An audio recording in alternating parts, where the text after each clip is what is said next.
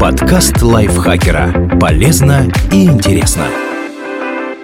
Всем привет! Вы слушаете подкаст лайфхакера. Короткие лекции о продуктивности, мотивации, отношениях, здоровье. В общем, обо всем, что делает вашу жизнь легче и проще. Меня зовут Дарья Бакина, и сегодня я расскажу вам о 10 причинах, почему не получается копить.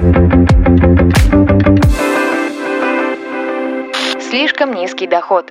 Большинство финансовых гуру уверяет, что с любой зарплаты можно откладывать деньги. А если кто-то заявляет, что не может этого делать, то просто ищет отговорки. Но иногда стоит снимать розовые очки и изучать статистику. В 2020 году медианная зарплата в России составила 32,5 тысячи рублей до вычета налогов. Это значит, что половина всех трудоустроенных людей получает меньше этой суммы. Многие на такую зарплату умудряются содержать семью и платить ипотеку. Бывает, что человек тратит деньги очень аккуратно, но их все равно хватает только на самое необходимое. Чтобы появился потенциал для экономии, сначала необходимо увеличить доход. Низкий доход как оправдание. Предыдущий пункт выглядит очень успокаивающе для тех, у кого не получается ничего откладывать. Зарплаты на все не хватает, где уж тут копить. Нюанс в том, что денег нет – это субъективное ощущение. Слишком многое зависит от конкретного человека и его образа жизни. Однозначно сказать, можете вы откладывать деньги или нет, получится только после изучения расходов. Нередко, если посмотреть на список трат, там найдутся покупки, от которых все же можно отказаться и сэкономить некоторое количество денег. В первую очередь очередь, это расходы, обслуживающие вредные привычки, но не только. Если вы никогда не вели учет потраченному, попробуйте. Это поможет многое узнать о себе и своих финансовых привычках. Неумение копить. Воспринимается вполне нормально, что человек учится ходить, держать ложку и читать. Но к финансам подход другой.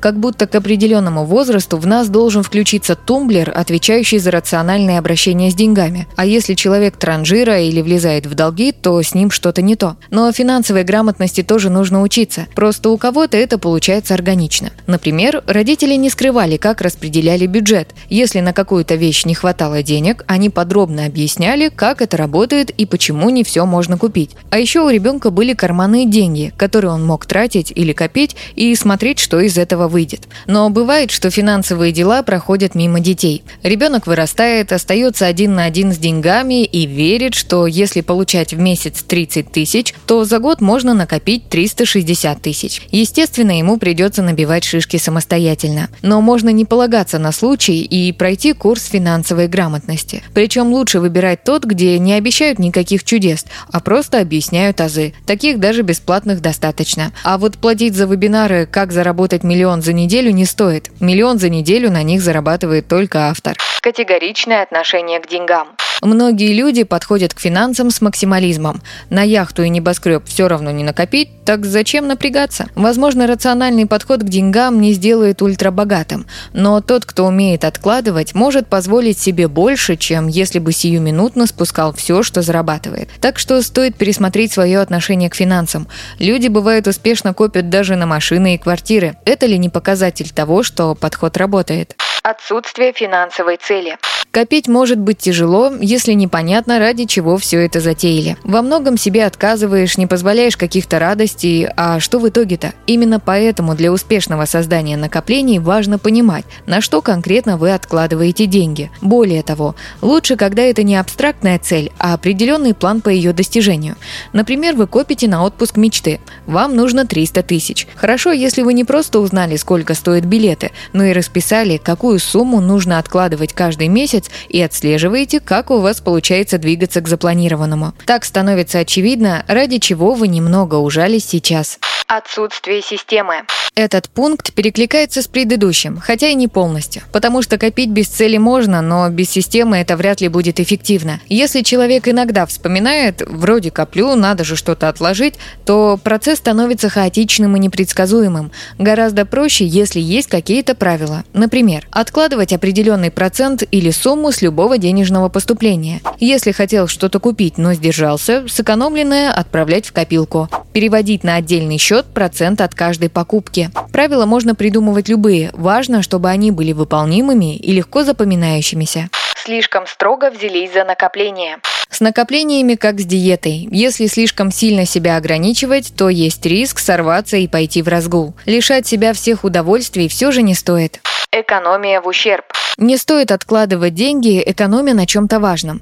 В итоге это выйдет боком и заставит залезть в копилку. Скажем, вы не лечите зуб, хотя знаете, что это нужно, потому что дорого, а он не болит. Но когда понадобится экстренное вмешательство, обойдется оно еще дороже. Так что на необходимые вещи деньги тратить нужно.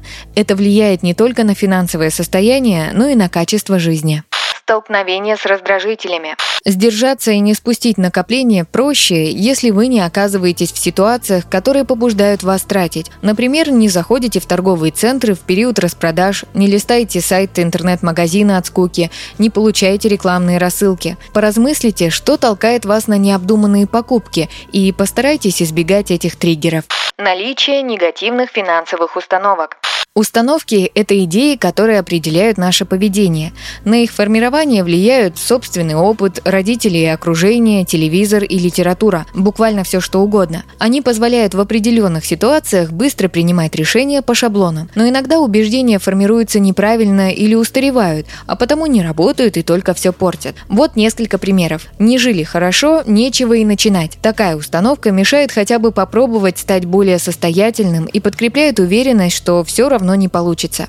Легко пришли, легко ушли. Заставляет избавляться от денег, которые дались вам без тяжкого труда, хотя их можно было положить в копилку. Художник должен быть голодным. Наводит страх, что сытая жизнь и прочее мещанство будут мешать духовному развитию. Список можно продолжать, но особенного смысла в этом нет. Обычно негативные установки не так просто выловить. Гораздо полезнее научиться слышать, как внутри вас звучит нечто, что мешает вам изменить финансовые привычки.